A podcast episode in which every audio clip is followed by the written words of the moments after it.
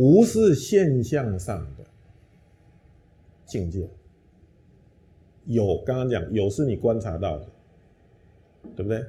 是现象上你可以观察到的一个状况，同时你也可以观察到无啊，比如说这个人还没出生，这个时候这个人存在吗？这个人有吗？在这个世界上有这个人吗？没有。哦，就叫无。啊，那么这个人出生了，存在的，这个时候，哦，某某人，嗯，这个时候他的存在叫有。啊，过了几十年之后，这个人又往生了，死掉了，啊，他又回归到无。哦。所以在道家的理论里面，大概就是从无，然后到有，然后又回归无，就是这个循环。嗯，就是这个循环。那么所以有跟无是对立的，是有就不是无，是无就不是有，对不对？它是对立的，二分法对立。啊，但是佛法讲空，不是在讲这件事情。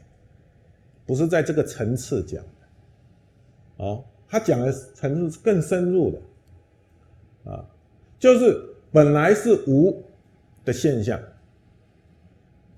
如果这个无的现象它是有实体性的，就是它有一种特质，有一种存在是恒常不变的，无的特质或者无的存在，它是一种恒常不变的东西。啊，有实体的，那这个无的现象为什么能够变成有呢？本来没有的，然后它又可以转变，然后又变出有来，哦，然后有的有的现象，哦，这个东西已经存在了，有的现象，这个有的现象。如果它有恒常体性，有一个真实不变的实体，这个东西怎么又会老坏、败坏，然后变成无呢？所以佛法呢，就是佛教呢，就是进行这样子的观察。哦，因此得到一个结论，啊，得到一个结论，就是无的当体。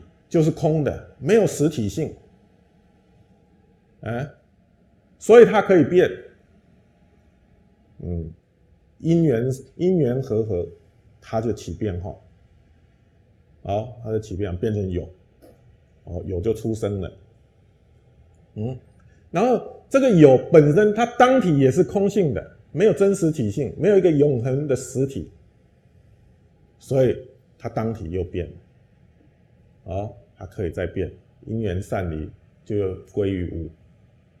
所以从有到无无到有。哦从无到无到有有到无。啊这种情况都是空性的显现。嗯。